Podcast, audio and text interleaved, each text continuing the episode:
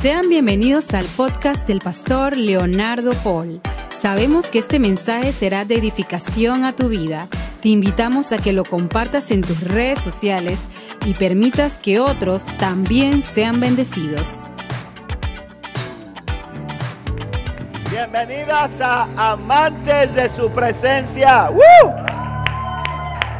Igual que a los preciosos nenes que también vinieron con Mari, sus hijos hermosísimos que, que están creciendo. Estamos contentos porque aunque María Teresa y aunque Marisa son parte de la familia de la fe, estamos alegres de verles, de que nos estén visitando y pues estamos muy agradecidos con Dios. Estamos hablando y estamos en una serie que se llama Conociendo a Dios, ¿verdad? La semana antepasada iniciamos, la semana pasada estuvo mi hermano eh, que también estuvo compartiéndonos un tema interesante. Y hoy, hoy quiero hablarles de un tema que es muy importante y que yo creo que el Señor y el Espíritu Santo va a ayudarnos para clarificar algunas cosas eh, y, enseñarnos, porque estamos tratando de que la iglesia pueda entender y que la iglesia pueda aprender un poco sobre, a conocer el corazón de Dios a conocer los principios que Dios ha establecido, que no son principios inventados por el hombre, que son principios que están en la palabra. Y que Satanás se ha empeñado desde el principio, desde la creación, Satanás se ha empeñado en distorsionar la palabra, en distorsionar el propósito, en distorsionar la intención que Dios tiene con lo creado. Y yo quiero en esta mañana compartirte una palabra que le he puesto por título, Dios te ama para que ames. Así se llama. Dios te ama para que ames. Y he basado y he fundado esta palabra que voy a compartirles hoy en un pasaje que muchos de ustedes conocen. Está en el libro de Lucas, en el capítulo 10. Y vamos a leer del versículo 25 al versículo 37. Es una parábola, es una enseñanza que Jesús utiliza para ejemplificar la importancia y para ejemplificar un principio que cualquier hijo de Dios, que cualquier hija de Dios tiene que seguir para poder un día alcanzar esa salvación tan preciosa y tan deseada. La salvación es por obras. La Biblia lo enseña. Dice que nadie es salvo por obras para que nadie se gloríe.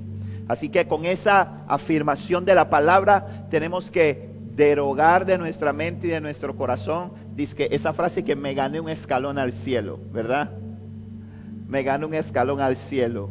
Esa canción dice que para llegar al cielo se necesita una escalera grande y una chiquita. No, olvídese de eso. Para llegar al cielo se necesita a Cristo. Amén. Él es el camino, la verdad y la vida. Es la única opción, la única forma. No llegamos al cielo por obras, llegamos al cielo por fe. Pero hoy vamos a aprender que esa fe sin obras es muerta. Amén. Entonces, vamos a leer Lucas 10, 25, dice así, parábola del buen samaritano. Cierto día, un experto en la ley religiosa se levantó para probar a Jesús con la siguiente pregunta. Maestro, ¿qué debo hacer para heredar la vida eterna? Jesús le contestó, ¿qué dice la ley de Moisés, ¿cómo la interpretas?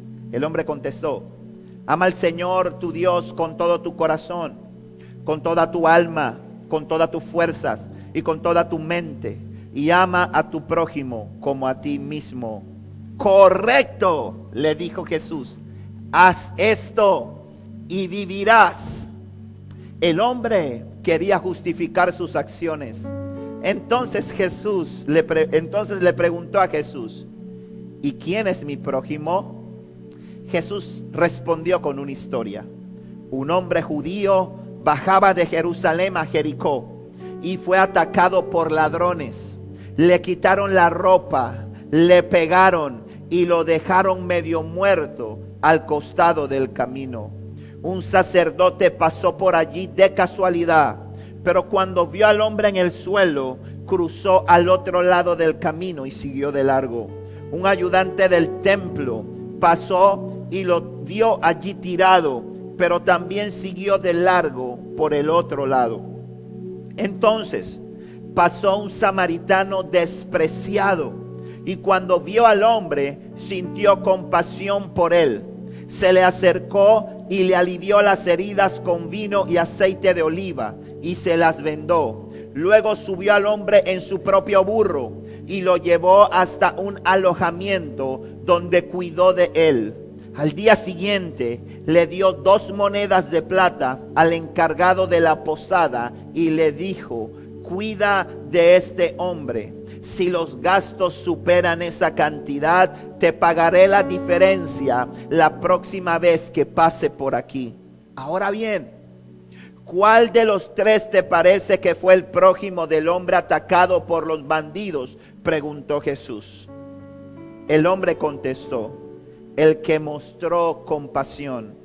Entonces Jesús le dijo, así es, ahora ve y haz lo mismo. Amén. Jesús por su paso por la tierra nos dejó a cada uno de nosotros ejemplo de la forma en que debemos agradar a Dios. Y yo creo que eso es una de las preocupaciones, una de las cosas que tiene que ocupar nuestra preocupación. ¿Sabe cuál debe ser? ¿Cómo puedo agradar a Dios? Uno trata de agradar a esa persona a la cual uno ama, ¿sí o no? Uno trata de hacer cosas que le agraden, sorprenderla. A la esposa uno le lleva un detalle, le lleva un presente, le hace una comida que le guste, o el esposo le hace una comida, o la esposa le hace una comida que le gusta a su esposo. La esposa va al salón de belleza, me explico, a que la chapisten allá, hagan su blower, su queratina, su highlights, su cirugía capilar, su resucitación de pelo muerto, todas esas cosas, ¿para qué? Para que el esposo la vea linda. Y cuando el sinvergüenza ni se da cuenta, ella tiene que amarlo. No le diga a Dios que la abra y se, a la tierra y se lo lleve, no. Porque uno quiere agradar a esa persona, ¿verdad? Cuando uno llega a un trabajo, y eso sin querer ni pretender ser cepillo, uno quiere agradar a aquella persona que lo contrató. Uno quiere la forma de un buen trabajador de ser agradecido. Es trabajando bien. Es teniendo detalle con aquella persona que dijo, hey, creo que puede funcionar en mi equipo. Habla, todo depende del espíritu con lo que lo hagamos. ¿Me explico? Hoy en día la gente se priva de agradar a sus jefes porque no quiere, porque viven del qué dirán. Y les importa más que la gente diga, ah, que eres lambón, que eres cepillo, que eres la mebota, que eres todas estas cosas. Y la gente no, se esfuerza por agradar a aquel que te dijo, eres confiable, te quiere en mi empresa. Pero aquella gente que tiene un corazón sano y un corazón saludable, va a procurar tener el detalle, la atención con aquella persona que es su jefe. ¿Por qué? Porque además de todo el Señor le enseña de esa forma. El Señor nos lo demuestra de esa manera. Tratar de agradar. Ahora, en esta relación, que tenemos nosotros con Dios, nuestro objetivo, nuestra fuerza, nuestro enfoque tiene que ser en que en agradar a Dios, en hacer las cosas que puedan agradar al Señor, en aquellas cosas. Y el pasaje del buen samaritano ejemplifica claramente la forma en que Dios quiere que nosotros mostremos amor por Él. Aquí estamos viendo que Jesús a este hombre que está allí cuando en este pasaje, en este relato que acabamos de ver, nos encontramos a Jesús confrontando a ese hombre que quería confrontar a Jesús. Eso es lo que me encanta de Jesús. Que cuando nosotros queremos muchas veces confrontar a Dios, somos confrontados por Él. Cada vez que una persona quiere confrontar la fe, por eso es que cuando alguien quiere confrontar la fe, háblele con la palabra. Amén. No tenga temor hay veces que hay personas que quieren confrontar la fe. ¿Y qué hacemos nosotros? Nos replegamos, decimos, está bien, no voy a discutir contigo, déjalo ahí. No haga eso. Jesús en ninguno de los pasajes muestra que cuando intentaron confrontar la verdad de Cristo, la verdad de su Padre, Él haya rehuido. Nunca lo hizo. ¿Qué hizo Él siempre? Expuso la palabra a las personas y siempre hubo, nunca dice la Biblia, que lo pudieron hacer caer. sino que toda la gente que venía con una intención malsana, que venía con una intención, cuando eran expuestos a la palabra que Jesús les hablaba, quedaban desnudos. Sus vidas eran impactadas, sus vidas eran transformadas, reflexionaban, algunos cambiaban, otros no, pero tenían que reconocer su condición. Y muchas veces Dios pone al frente de nosotros a gente que viene a confrontar. Pero nuestro objetivo no es confrontar con ellos. Nuestro objetivo no es ganar una pelea. Nuestro objetivo es revelar a Cristo. Porque cuando Cristo es revelado, ahí hay libertad. Cuando Cristo es revelado, ahí hay transformación. Cuando Cristo es revelado, ahí, ahí operan cambios. Ahora, aquí estamos viendo que Jesús no le está cuando ese hombre le dice, Señor, ¿qué tengo que hacer para heredar la vida eterna? Ahora, él lo estaba haciendo con una intención un poco insana, ¿verdad? Dice que está viendo cómo hacía caer a Jesús. Pero Jesús le dice, mm". Jesús lo confronta y le dice, ¿qué dice la ley de Moisés? ¿Cómo la interpretas? Frente a su pregunta, ¿qué debo hacer para heredar la vida eterna? Y Jesús le dice, ¿qué dice la ley de Moisés? ¿Cómo tú la interpretas? Y él dice, ama al Señor tu Dios con todo tu corazón, con toda tu alma, con toda tu fuerza y con toda tu mente. Y ama a tu prójimo como a ti mismo. Jesús le dijo, correcto. ¿Ustedes recuerdan esa misma confrontación? ¿Con quién la tuvo Jesús en otra oportunidad? Con el joven rico, claro que sí. Le dijo, el joven rico vino y le dijo, Señor, ¿qué tengo que hacer para dar la vida eterna? El Señor le dice, los mandamientos conoces y él dice, los he guardado desde mi juventud. El Señor que le dijo, anda, vende todo lo que tienes, dar a los pobres y ven y sígueme. Que le estaba diciendo, ama a tu prójimo como a ti mismo. Y dice que el joven rico que hizo, se entristeció porque tenía muchas posesiones y se fue triste. Y el Señor le, le causó dolor eso en su corazón. Y como yo siempre he dicho, yo no creo que el joven rico se haya perdido porque la Biblia no me dice eso. Pero lo que sí te puedo asegurar es que el joven rico perdió la oportunidad de tal vez haber sido uno de esos que caminó con Jesús. Y uno de esos que ayudó a escribir la historia con Jesús. Ahora, vemos aquí que Jesús le dice a este hombre, para alcanzar la vida eterna, tienes que hacer dos cosas. Una, amar a Dios por sobre todas las cosas. Y número dos, amar a tu prójimo como a ti mismo. Aquí no vemos que Jesús le promete a ese hombre. Y eso es algo que quiero compartir y quiero clarificar para que aprendamos en este caminar que estamos y en este estudio que estamos conociendo a Dios. Y algo que, una distorsión con la que tenemos que romper es que mucha gente quiere las cosas buenas, las bendiciones y las cosas de Dios. Y no entiende algo. Que Jesús a este hombre no le prometió riquezas. Jesús a este hombre no le prometió comodidades. Jesús a este hombre le está, en cambio, le está demandando dos cosas. Le está pidiendo dos cosas. Le está diciendo, necesito que hagas dos cosas.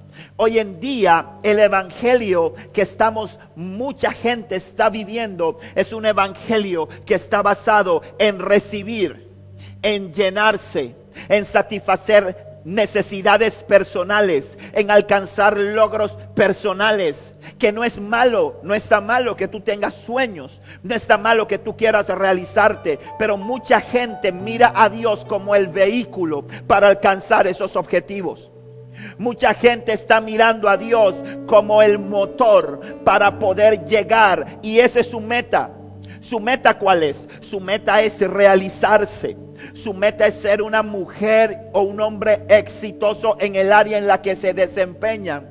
Y entonces me monto en el carro de Dios porque en el carro de Dios voy a llegar seguramente a ese punto. Error. Es un error que cometemos. Nosotros vemos a Jesús, ese hombre le está hablando de qué? De vida eterna Jesús. Le está hablando de vida eterna. ¿Y de qué Dios le está hablando? Y Dios qué le está diciendo? Dios le está diciendo, necesito, a través de Jesús, le está diciendo, necesito que hagas dos cosas. Que ames a Dios por sobre todas las cosas. Que lo ames con toda tu mente, con tu entendimiento. Que lo ames con tu corazón. Que lo ames con tus fuerzas.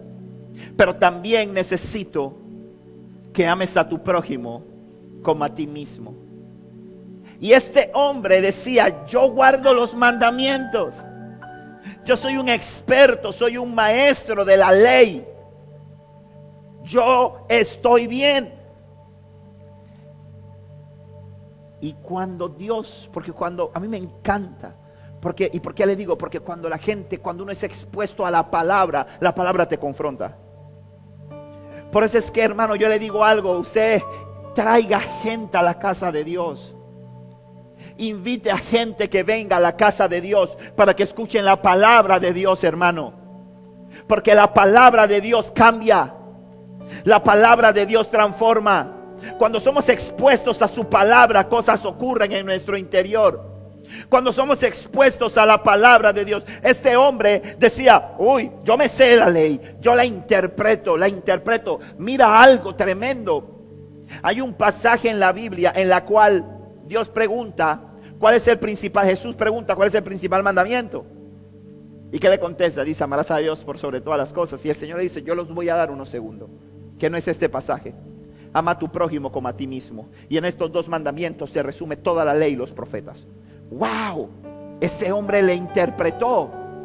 La Biblia no dice que ese hombre estuvo en ese momento cuando Jesús dijo eso, pero este hombre interpretó esto. Pero ¿sabe qué? Cuando él escuchó la palabra, la palabra, algo le empezó a inquietar adentro a él. Y él dijo, dice para justificarse. Para justificarse dice, ¿quién es mi prójimo? ¿Quién es mi prójimo? Y entonces tenemos que entender algo, la salvación no se compra. Diga conmigo, la salvación no se compra. Diga conmigo, la salvación no es por obras. Diga conmigo, la salvación es un regalo. Tú no puedes comprarla. Tú no te la mereces. Yo no me la merezco. Es un regalo de Dios. Se llama gracia inmerecida. Pero Una vez que Dios te la regala y la pone en tus manos, tú tienes que cuidarla. Tú tienes que esforzarte por hacer que valga la pena el sacrificio. Y dice la Biblia en el libro de Mateo capítulo 7, en el versículo 21, dice, no todo el que me llama Señor, Señor, entrará en el reino del cielo solo entrarán aquellos que verdaderamente hacen la voluntad de mi Padre que está en el cielo. No todo el que me llama Señor, Señor entrará en el cielo, sino solo los que verdaderamente hacen la voluntad de mi Padre que está en el cielo. Ahora, usted dirá, pastor, entonces quiere decir que tenemos que cumplir la ley de Moisés. Quiere decir que tenemos que cumplir con todo eso. No, escúchame. Ese es un tema bien profundo. Porque si tú tratas de ser salvo por medio de la, por medio de la ley, te veo mal. Porque es imposible cumplir la ley. Tú tienes que ser salvo por medio de la gracia que es en Cristo Jesús. Por medio de la gracia. Pero la gracia no es un desorden. La gracia tiene unas, algunas reglas que Dios ha establecido. Y dice la palabra en el libro de Mateo 7 claramente que los que van a entrar en el reino del cielo son los que hacen la voluntad del Padre. ¿Y cómo se traduce y cómo se come eso de hacer la voluntad del Padre? Amando a Dios. Pero cómo yo articulo, cómo yo demuestro, cómo yo exteriorizo ese amor a Dios. Amando al prójimo. ¿Me está siguiendo? ¿Está conmigo? Es más, Jesús nos hace una demanda para que nosotros podamos estar libres Porque a, Cristo nos llamó a libertad. Amén. Dice la palabra que a libertad nos llamó el Señor. A libertad nos llamó el Señor. Dice, ya no son esclavos, sino que ahora eres libre. Pero para poder tener y disfrutar de esa libertad, tenemos que hacer lo que dice la Biblia en el libro de Mateo, capítulo 16, versículo 24. Dice, luego Jesús le dijo a sus discípulos, si alguno de ustedes quiere ser mi seguidor, tiene que abandonar su propia manera de vivir, tomar su cruz y seguirme. Si alguno de ustedes quiere ser mi seguidor, tiene que abandonar su propia manera de vivir, tomar su cruz y seguirme. ¿Qué nos está diciendo el Señor aquí? ¿De qué nos está hablando Dios aquí? El Señor nos está diciendo a nosotros que cuando tú vives una vida conforme a tus viejos rudimentos, cuando tú vives una vida antes de Cristo, tú, ¿qué buscas? A ver, ¿tú qué persigues? ¿Ah? Tus logros tus metas, tus realizaciones, tu comodidad, tus deleites, tus placeres, tus intereses, tus metas. Eso es lo que buscamos. Así somos los seres humanos. Hermano, si usted me dice que no, pues está bien. Yo no voy a discutir con usted, ¿verdad? Yo no voy a discutir con usted, porque sería algo así como decirle, a Camila que ella es blanca. Usted quiere insultar a hija, dígale que ella es blanca. Y dice, no, está loco, yo soy negra. Y no, Camila, no, mira, yo soy tu hija, yo soy negra. ella quiere ser como su papá, así que ella quiere ser negra. y, entonces, ¿quién le va a decir a ella? Ponemos yo a discutir con ella que ella es blanca, o que ella es trigueña, no, tú eres negra, hija, también.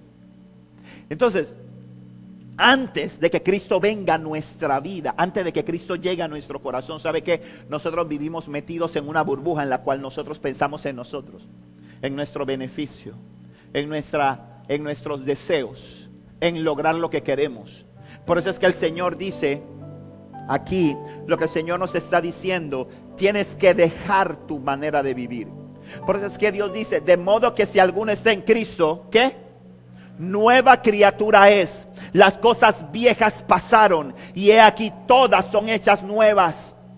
El problema que hay con mucha gente es que quiere venir a Cristo, quiere seguir la vida cristiana con su propia manera de vivir, con la manera de vivir antigua. Y ahí está, y ahí tuerce la puerca el rabo. Estamos en el interior, así donde usa esa frase. tuerce la puerca el rabo. Ahí, ahí viene el problema. Porque no podemos, es imposible, escúcheme bien, es imposible que usted quiera vivir una vida nueva en Cristo con sus rudimentos viejos. Amén. Por eso es que el Señor dice, de modo que si alguno está en Cristo, ¿qué es? ¿Qué es? Nueva criatura. Dice, las cosas viejas pasaron, quedaron atrás. Hay que empezar a vivir una nueva vida en Cristo, haciendo que su voluntad abandonando esa manera de vivir y empezando a tomar la cruz y a vivir la manera de vivir que Cristo ha establecido para nosotros. Esto es importante. Y en esta historia de el buen samaritano encontramos cosas bien interesantes y yo lo voy a mencionar tres de ellas. La primera de ellas es Dios tiene expectativas contigo. Dios tiene expectativas contigo. Dice la Biblia y la historia cuenta que el hombre iba de Jerusalén bajando hacia Jericó. Lo más probable en este relato, por las personas que nos pasan y nos muestran un judío, un levita y un sacerdote, es que vinieran del templo que estaba en Jerusalén. La Biblia no lo dice exactamente, pero lo más probable es que sea de esa forma. Y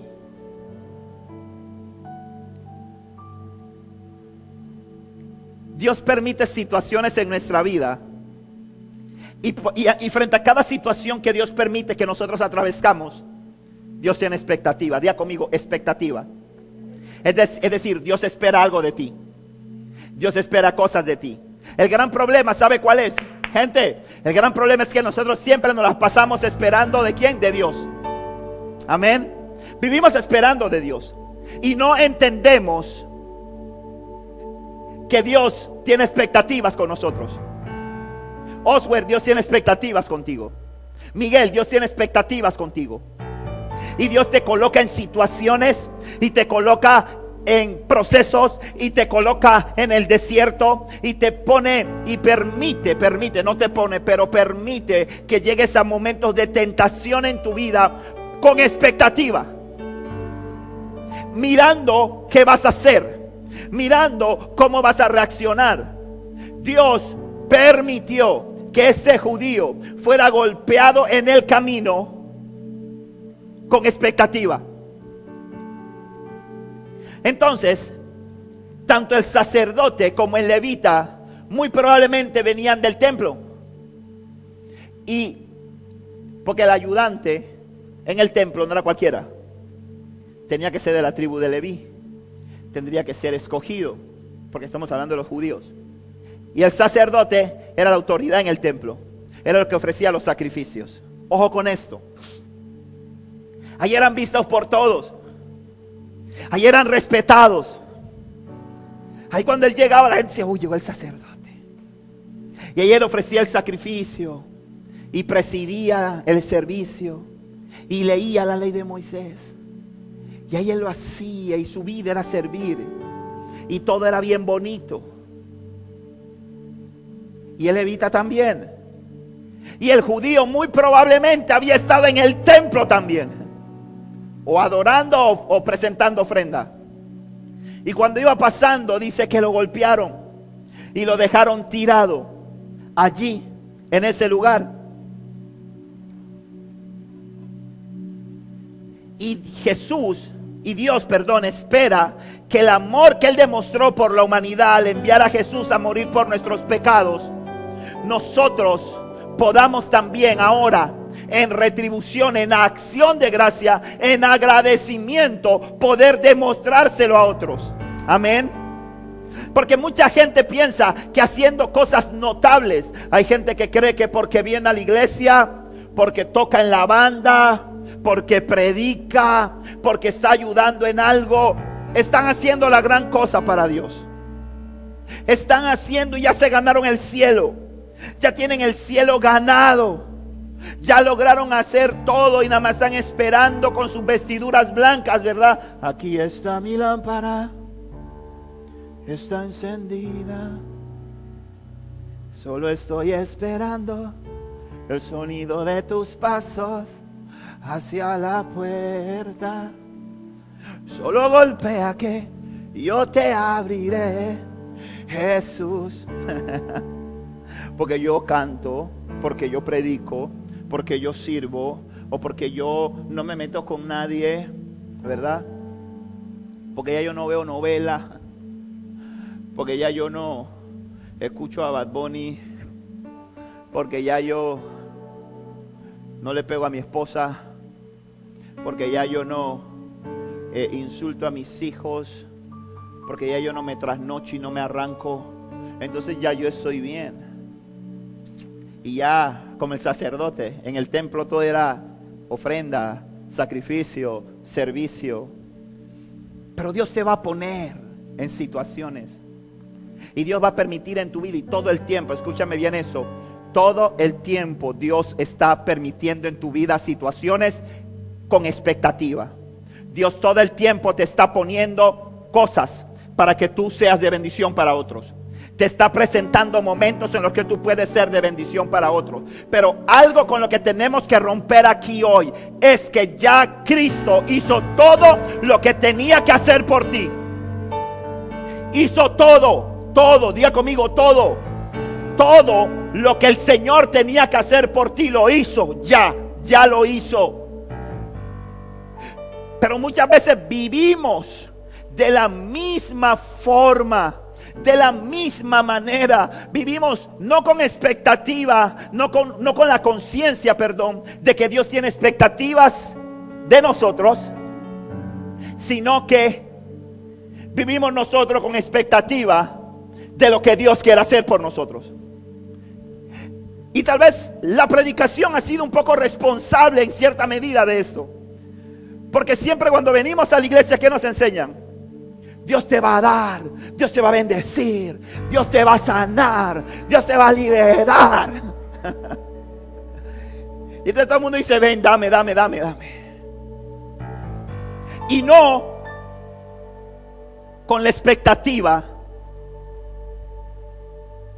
o no con la visión clara de que Dios tiene expectativa, de que Dios está diciendo, deja de pensar tanto en ti, deja de pensar tanto en tus problemas, deja de pensar tanto en tus necesidades, deja de pensar tanto en tus crisis existenciales y mira a tu alrededor para que te des cuenta que hay gente que está en una peor condición que tú que hay gente que está necesitando que la ayudes, que hay gente que está necesitando que seas de bendición para ellos. Amén. Entonces, Dios espera que el amor que Él demostró por la humanidad al enviar a Jesús a morir por nuestros pecados, nosotros podamos demostrarlo amando a aquellos que están necesitando experimentar el amor de Dios. Todos nosotros somos fieles testigos del amor y la fidelidad de Dios para con nosotros. Pero yo creo, iglesia, de que el Señor también quiere que nosotros conozcamos y entendamos de que Él quiere que nosotros seamos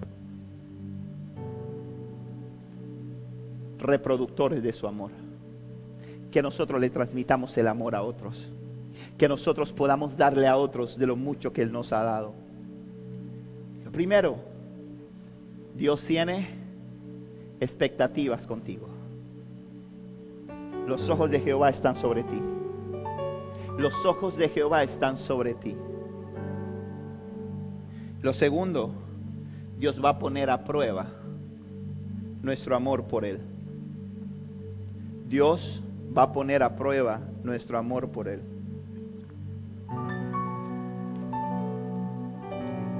La fe se demuestra. La fe es acción.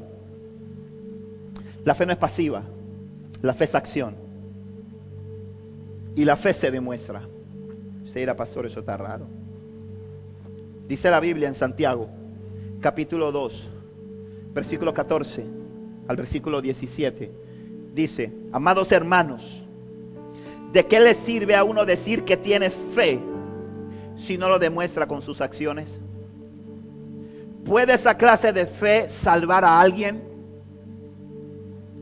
Supóngase que ven a un hermano o hermana que no tiene que comer ni con qué vestirse. Y uno de ustedes le dice, adiós, que tengas un buen día, abrígate mucho y aliméntate bien. Pero no le da ni alimento ni ropa. ¿para qué les sirve? Como pueden ver, la fe por sí sola no es suficiente. A menos que produzca buenas acciones, es muerta y es inútil. Ahora bien, alguien podría argumentar, algunas personas tienen fe, otras buenas acciones, pero yo les digo, ¿cómo me mostrarás tu fe si no haces buenas acciones? Yo les mostraré mi fe con mis buenas acciones. Nuestro amor por Dios no lo vamos a demostrar cantando lindas alabanzas, lo cual es importante. Nuestro amor por Dios no lo vamos a demostrar levantando nuestras manos en el templo, lo cual Dios espera de nosotros, claro está. Pero el Padre va a poner situaciones en las que vamos a demostrarle que le amamos. Y una de ellas es amando al prójimo. Aún por aquellos que aparentemente no representan ningún beneficio para nosotros. Por eso es que Dios confrontó a este hombre. Cuando sabe a quién le puso ahí, a un samaritano. Y por eso es que no es casual que la lectura que hicimos en Lucas hace un momento decía, un samaritano despreciado. ¿Sabe por qué? Porque los judíos despreciaban a los samaritanos. Los judíos, ¿sabe cómo llamaban a los samaritanos? Perros. Los llamaban perros. Y era una desgracia que un, a un judío le dijeran samaritano. Y por eso es que Dios utiliza a un samaritano y dice un samaritano despreciado. Y por eso es que Dios usa ese ejemplo para confrontar a este hombre. ¿Por qué? Porque le dijo, ese que estaba ahí tirado era un judío. Era un hermano tuyo. Y tuvo que venir un samaritano a auxiliarlo tu amor por Dios va a ser puesto a prueba. ¿Quieres conocer el corazón de Dios? Déjame decirte algo. Dios está interesado en hombres y mujeres que estén dispuestos a demostrar su amor por Él, amando al prójimo. ¿Está conmigo? Diga conmigo, amén.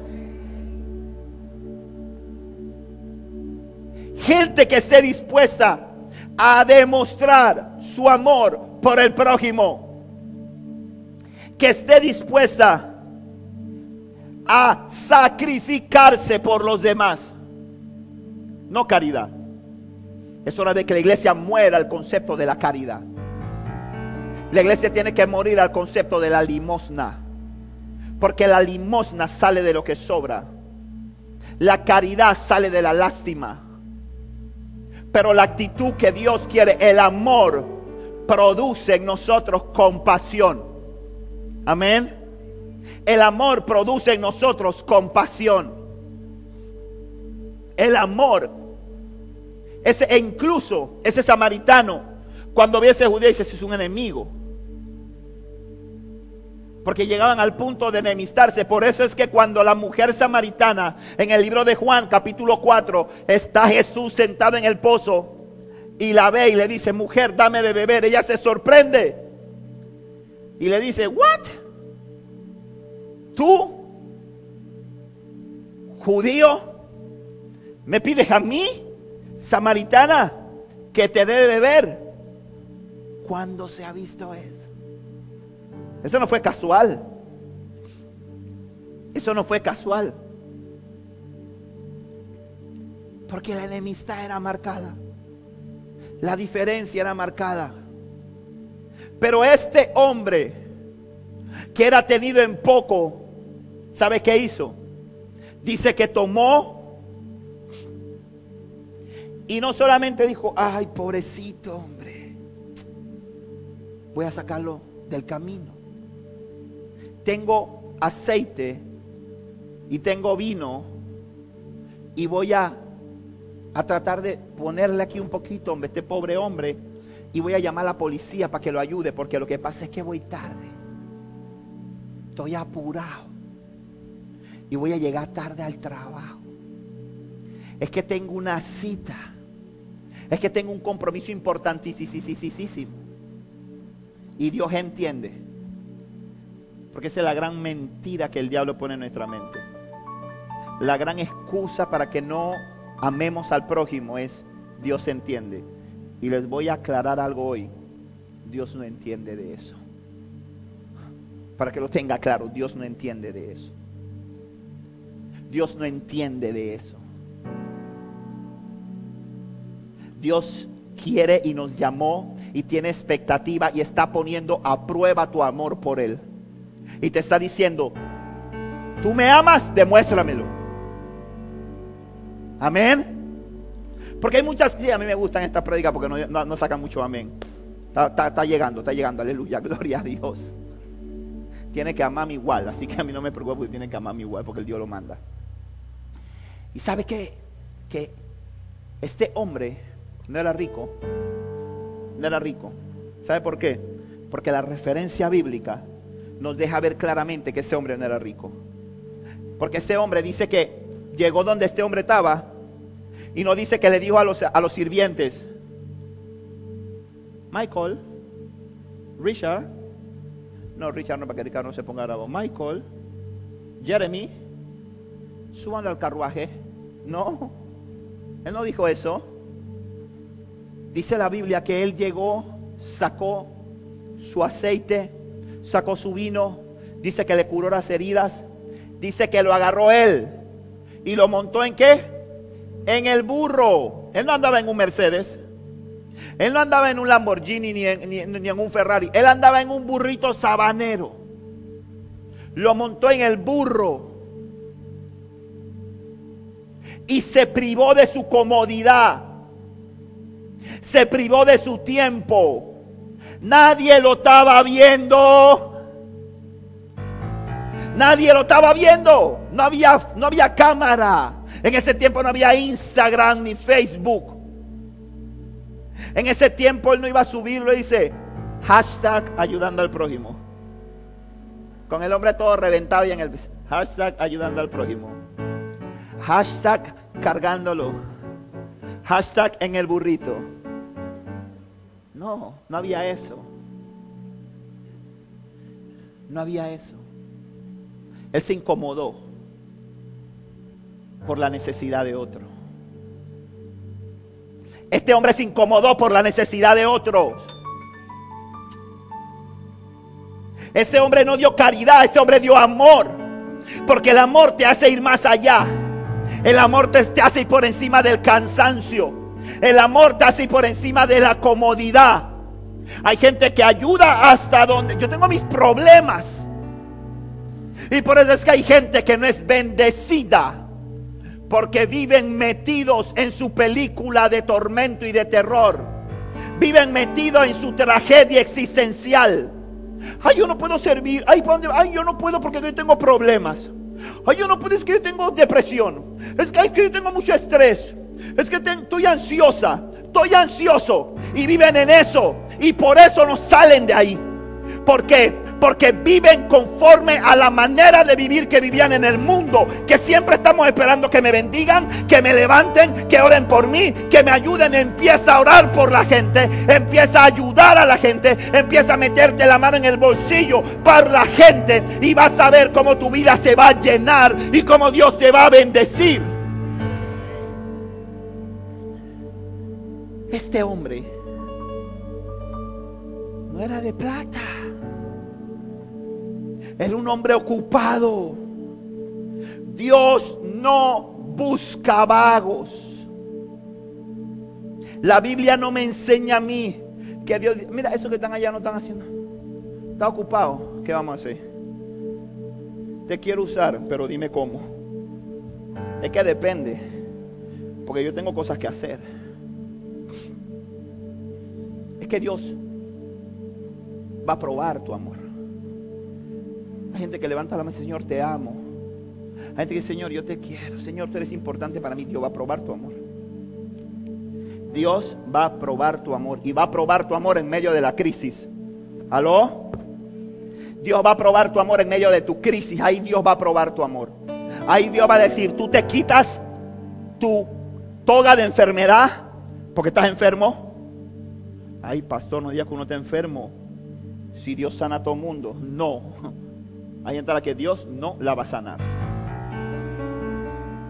Porque Él es soberano, pues. Ay, no, que Dios no lo ama. ¿Quién dijo que Dios no lo ama? Él es soberano. Esta tierra es pasajera. El problema es que nosotros hemos hecho de la tierra nuestro nicho, nuestro todo. Todo es para nosotros esta tierra. Y este mundo, dice la Biblia en el libro de Salmo 39, que es tan corto el tiempo en esta tierra, que si nosotros lo entendiéramos, nosotros no estuviéramos tan afanados por lo que pasa en esta tierra, sino que nada más estuviéramos pensando en la eternidad del Padre.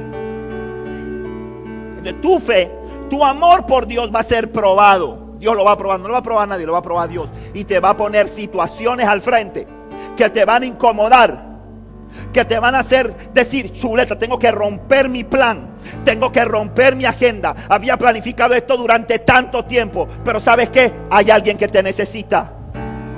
Y Dios no va a entender eso. No coma cuento y que, ay, Dios entiende. Dios sabe que yo, Dios sabe, Dios sabe que esta platita la tengo aquí ahorrada para tal cosa. Y sabe que la persona tiene una necesidad real, no es cuento, real. Pero, ay, no, pero es que, no, Dios sabe. No, Dios sabe nada. Dios no sabe nada de eso, Dios no entiende nada de eso. Dios te está probando. Dios está probándote, esperando que tú saques y te incomodes y te descompletes para ayudar a aquel que no te puede retornar nada. Alguien que no conocías, es bien fácil ayudar a la cuñada, ayudar al hermano, ayudar al papá, ayudar a un hijo, pero ayudar a alguien que tú no conoces, ayudar a alguien que... Eh, ayudar a la mano que te metió el puñal. No, Señor, manda fuego. Ahí está, ahí está. Dios castiga. Ahí está, métete con un hijo de Dios, métete con un siervo. y lo que Dios te está diciendo es, Andy, abrázalo. Andy, desármalo. Andy, permite que su corazón sea liberado. Él te apuñaló, pero ahora ve y abrázalo. Él te lastimó, pero ahora y ayúdalo. Ahora y levántalo. Sé solidario con la necesidad de la gente hay que entender que Dios está probando tu amor. Dios está poniendo a prueba tu amor por Él en la medida en la que tú comprendas de que tus problemas no son problemas cuando lo entregas a Dios. A veces venimos delante de Dios, dice Señor, pongan sobre mí su carga. Sí, ponemos la carga sobre Dios. Pero cuando nos levantamos y nos vamos, ¿qué decimos? Vamos, Ay, se me olvidó. Disculpa, Jesús.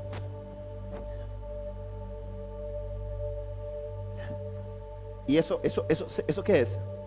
Esa es la respuesta cuando tú no más vives pensando en tus problemas.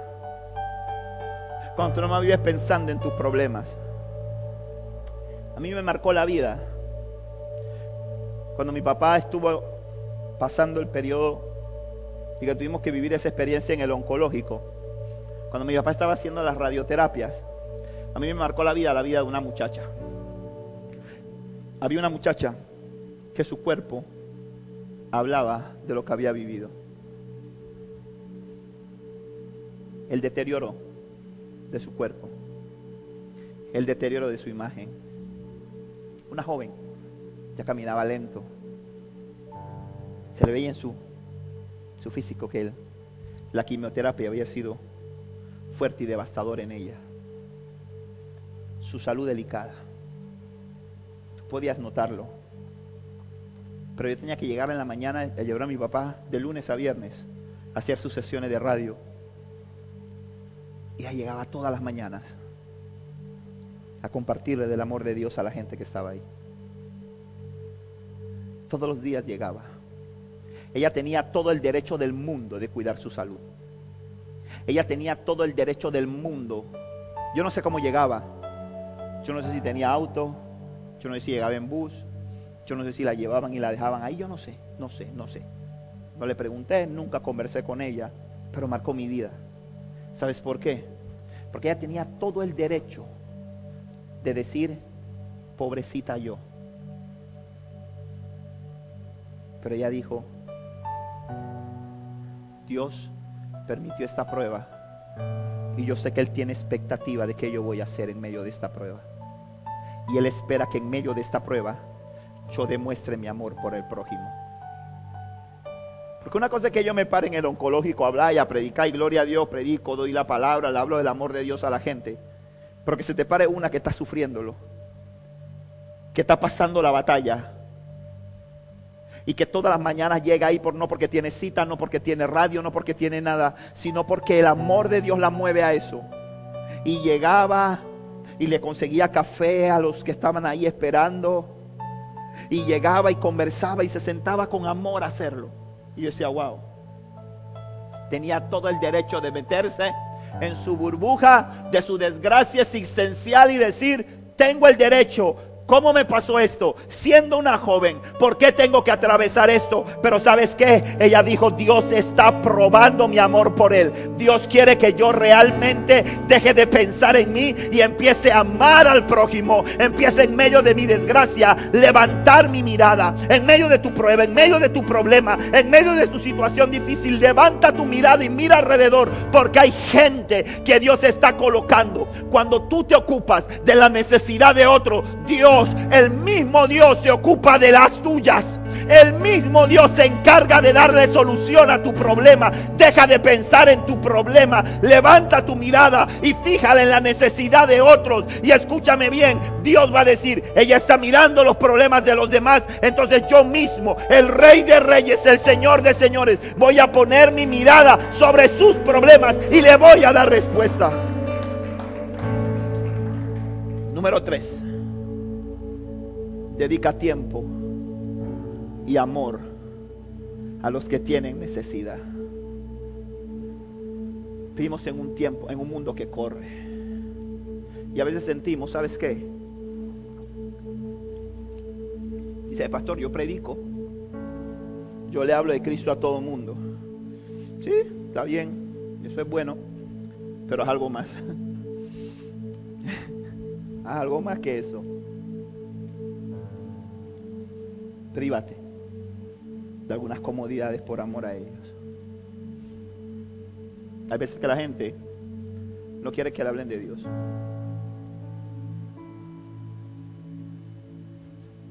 Pero te aceptan que te sientes con él al lado.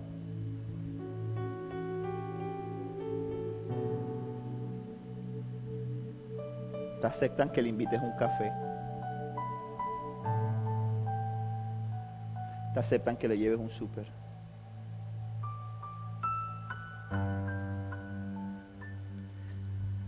Te acepta que llegue a su casa con el pelo recogido, con una pañoleta en la cabeza y le diga, yo sé que no te sientes bien, pero yo te voy a ayudar a limpiar la casa, yo la voy a limpiar, dime por dónde empiezo. Eso hizo el samaritano. Él no era el modelo para los judíos, él era un carnalón.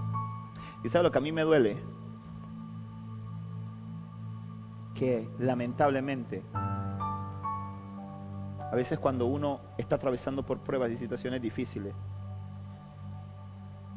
yo sé que a mucha gente no le gusta lo que yo voy a decir, pero no encuentra más solidaridad en la gente del mundo que en la gente de la iglesia.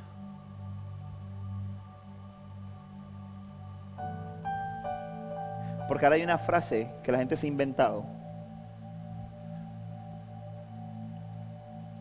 voy a orar por ti. Y si oraran, ni oran por la gente. Voy a orar por ti. Ay, sí, hermano. En serio. Ay, voy a orar por ti. Y cuando se dan la vuelta, ni se acuerdan. No estoy diciendo que sea usted ni que sea en esta iglesia. Estoy diciendo lo que Dios me dice que le diga. Y a veces la gente del mundo sale de donde está y viaja donde tiene que viajar para estar lo tuyo. Y te va a dar unos consejos terribles, muy probablemente. Porque no tenga mucha revelación, no conozca mucho de Biblia. Pero se va a poner contigo ahí. Para que tú tengas con quien llorar. Para que tú tengas quien te abrace.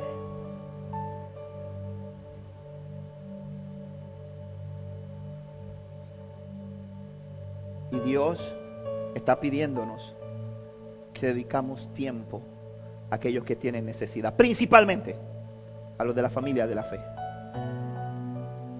¿Sabe por qué a veces la gente se va? Porque a veces está librando su batalla solo.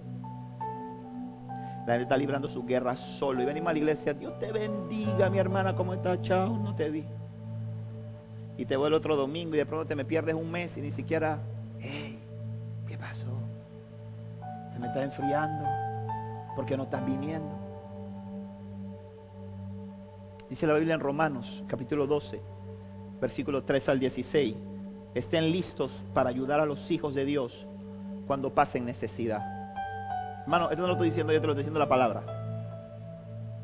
Dice, estén listos para ayudar a los hijos de Dios cuando pasen necesidad.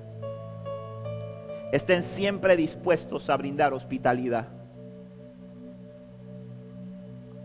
bendigan a quienes los persiguen. No los maldigan. No los maldigan. Eso lo está diciendo el Señor. Sino pídanle a Dios en oración que los bendiga. Alégrense con los que están alegres y lloren con los que lloran. Vivan en armonía unos con otros. Escucha esto, hermano. No sean tan orgullosos para no disfrutar de la compañía de gente común.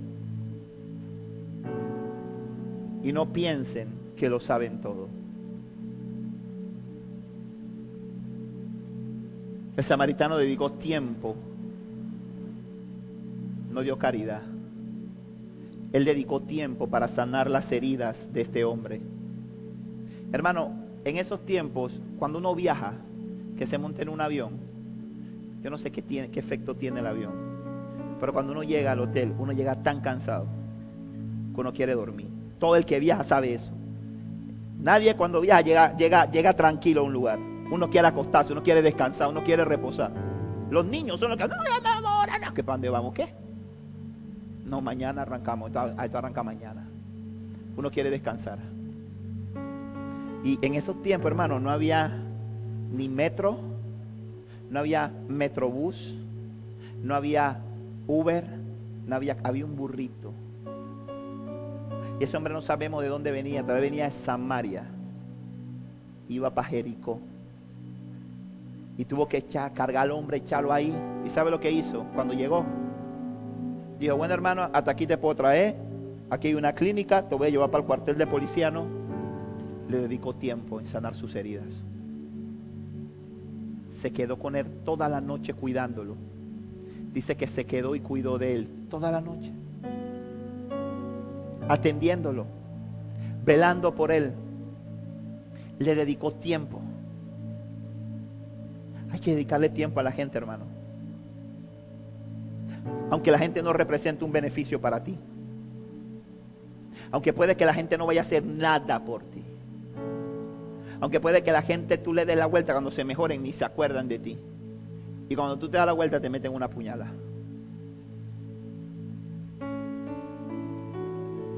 Y a mí como pastor me ha, tocado aprender eso. A nosotros los pastores la gente nos busca cuando tiene problemas. Cuando está pasando por una crisis. Cuando la gente está bien, que todo está happy, que todo está chévere, que todo está chilling, que todo... Eh, eh, eh. Cuando la gente no... Está bien, está bien. No está pasando nada, todo está bien. Uno, uno como humano a veces se siente, ¿verdad? Porque uno dice que si no me llaman cuando tienen problemas, pues.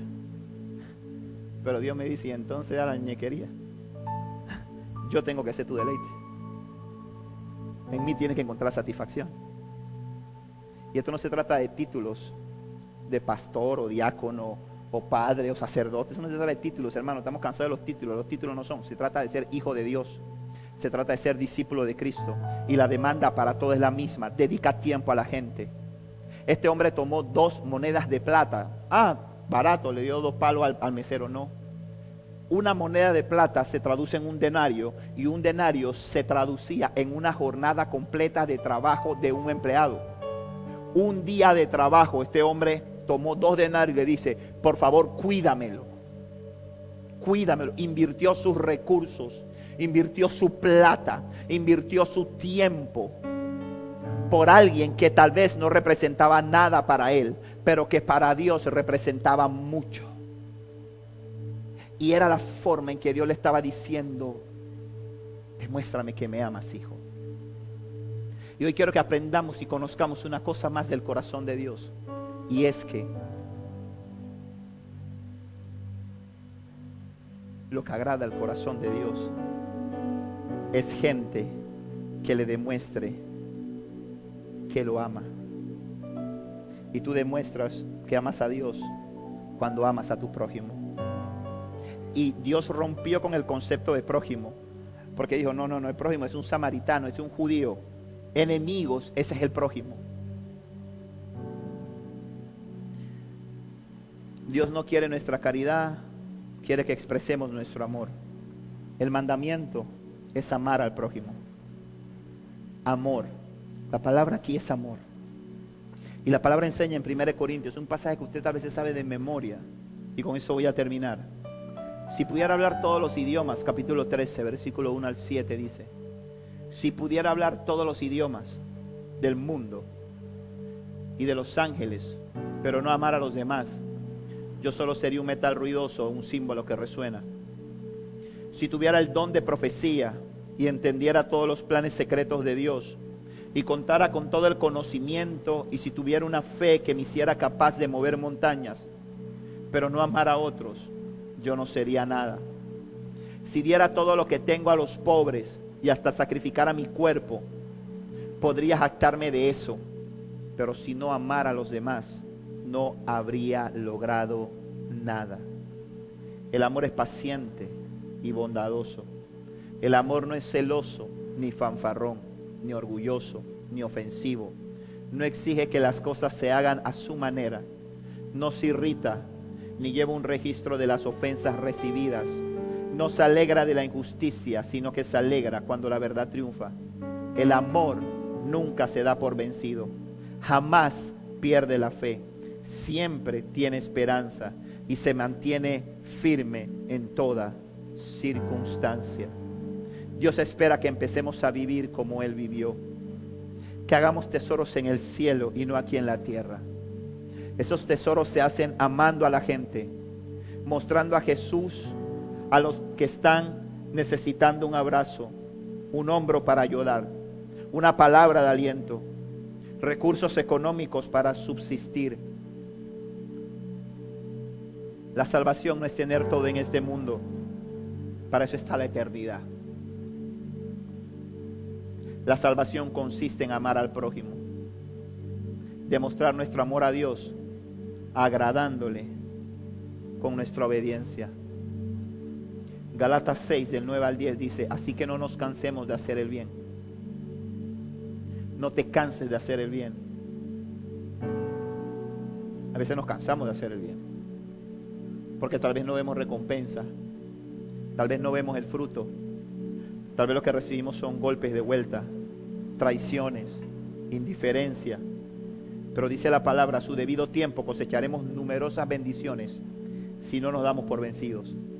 No te des por vencido, mi hermano. No te des por vencida, mi hermana, de hacer el bien. Por lo tanto, siempre que tengamos oportunidad, hagamos el bien a todos, en especial a los de la familia de la fe. Hay que cambiar. Hay que empezar a conocer a Dios. No solamente como ese Dios, dame, necesito, quiero, bendíceme, sáname, libérame, resuélveme. Sino que entendamos cuál es nuestro propósito. Que Dios tiene expectativas contigo y conmigo.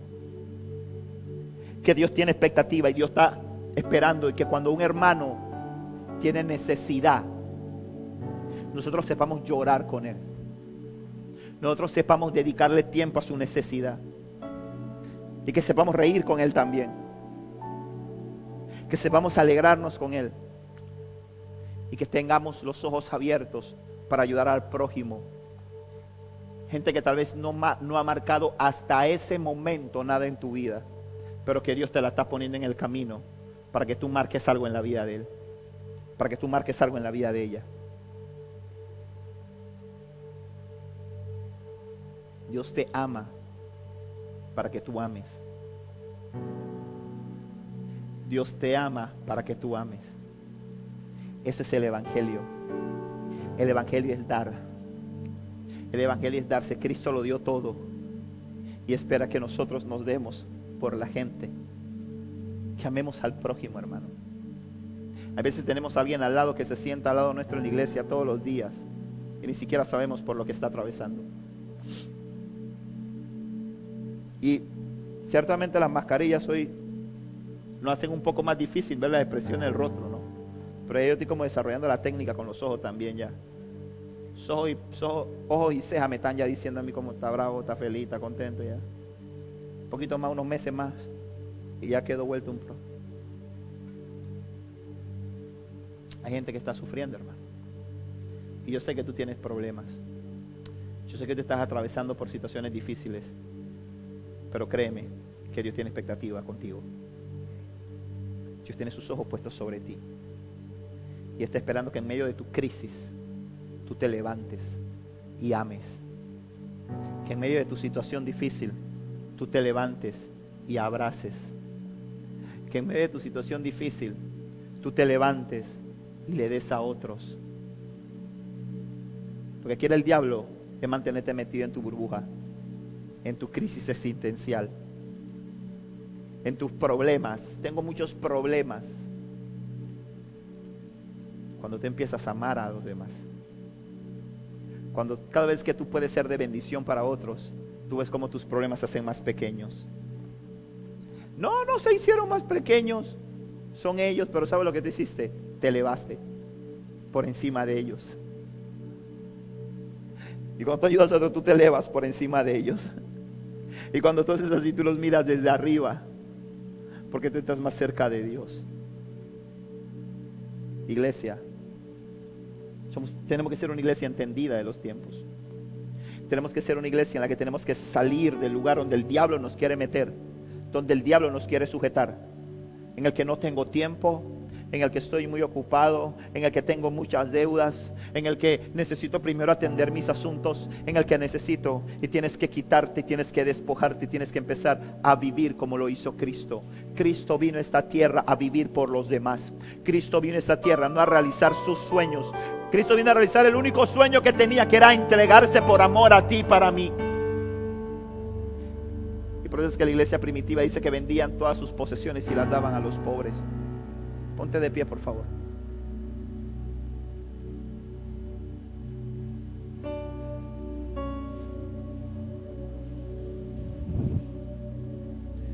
Dios está llamando a una iglesia entendida.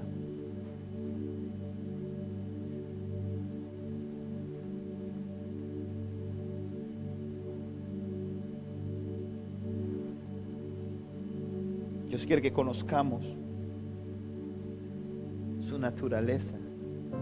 Y por eso es que Dios nos ha movido a hacer este estudio.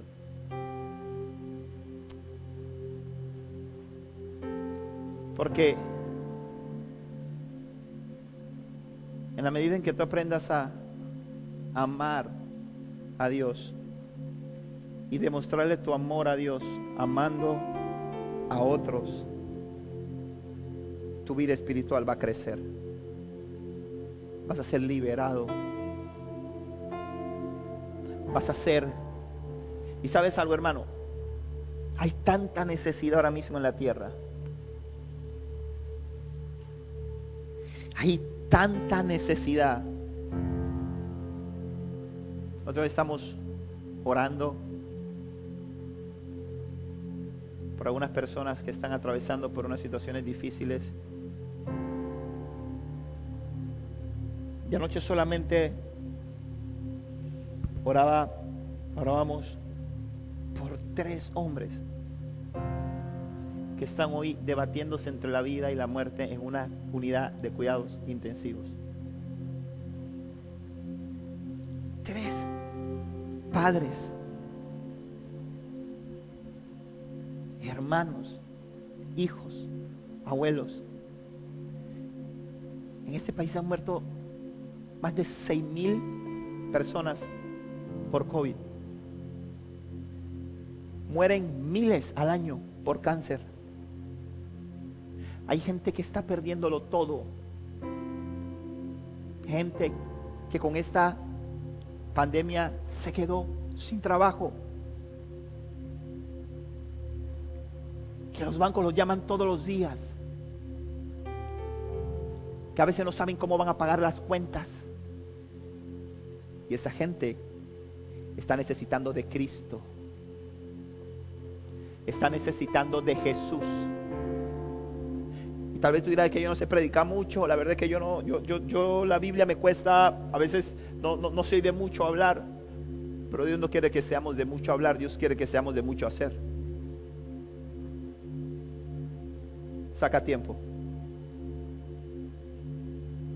para ayudar a los que están tirados al lado del camino. Dedica tiempo para sentarte con ellos al lado del suelo y abrazarlos.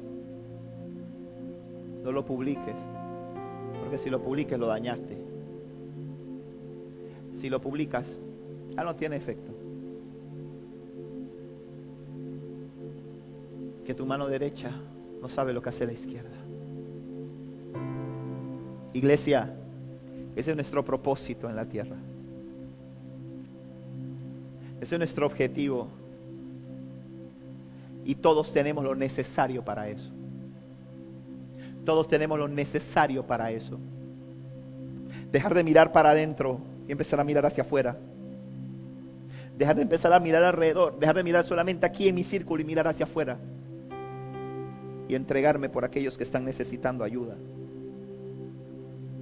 Dios está en control. Y la situación que tú puedas estar atravesando, Dios la tiene en su cuidado. Nada, escúchame bien, escapa al control del Padre. Nada, por dura que sea la crisis, por fuerte que sople el viento, por recia que sea la tempestad, nada escapa del control de Dios. Pero Dios necesita un ejército.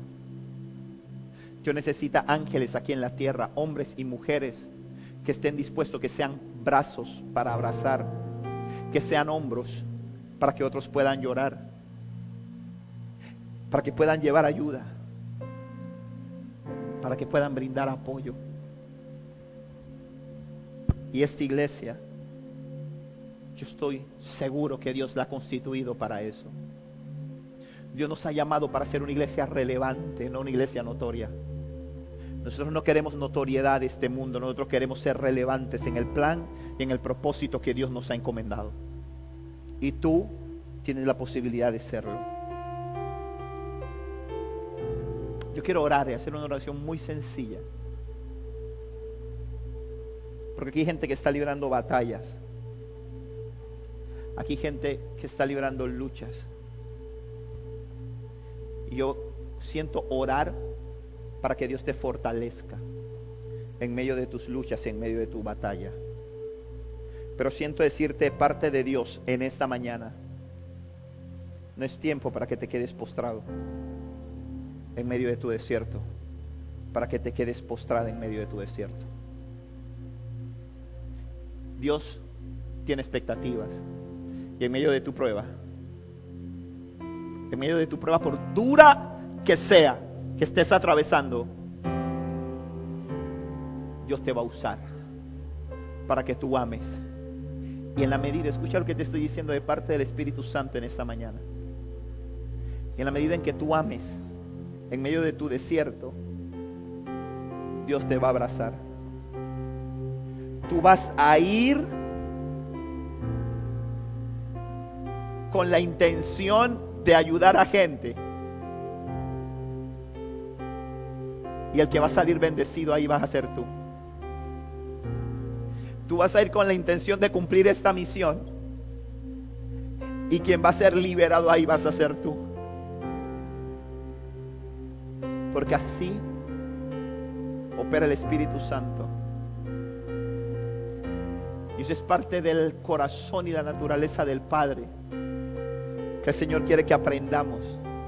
El Señor quiere deconstruir conceptos cerrados acerca del reino para construir los que Él estableció desde el principio de los tiempos. Ama a tu prójimo como a ti mismo. Ocúpate de Dios, ocúpate de sus hijos y Él se ocupa de ti.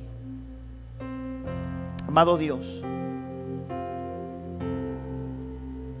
Rey eterno, tú estás aquí, Dios. Yo te doy gracias por tus hijos, por tus hijas.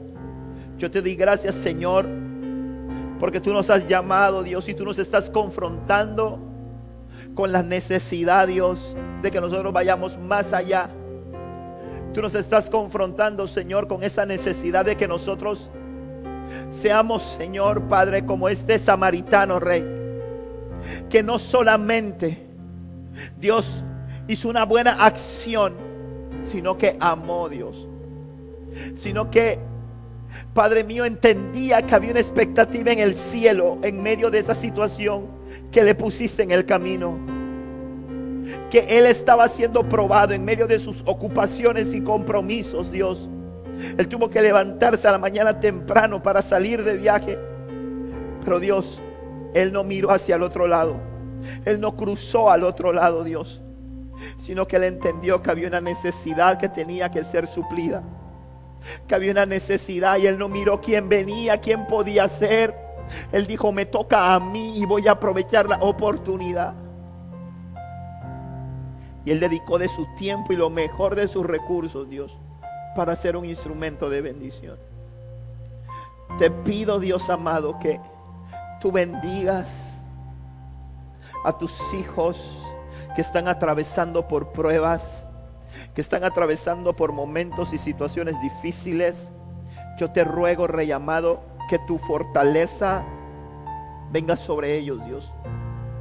Y que Dios eterno, ellos puedan en medio de este proceso verte a ti obrando en ellos, a través de ellos, Dios amado, para que ellos puedan ser de bendición para muchos. Yo bendigo a tu iglesia, Dios. Yo bendigo a tus hijos, bendigo a tu pueblo, Dios eterno. Padre de la gloria, aquellos que están atravesando por un momento de prueba, por un momento de crisis, por una situación difícil, yo te pido, papá, que tú vengas, le auxilies, le ampares, le liberes, le bendigas, Dios eterno y que te glorifiques en su vida, Dios. Padre, enséñanos a poder mirar como tú miras, a escuchar, Señor, tu voz, Padre de la gloria, y amar como tú nos amas, Dios. Gracias te doy, Dios. Gracias te damos, Rey, porque tú eres bueno y fiel, Padre. En el nombre de Jesús. Dan un aplauso fuerte al Señor. Gloria a Dios. Esperamos que este mensaje haya llegado a tu corazón. Recuerda, suscríbete y síguenos.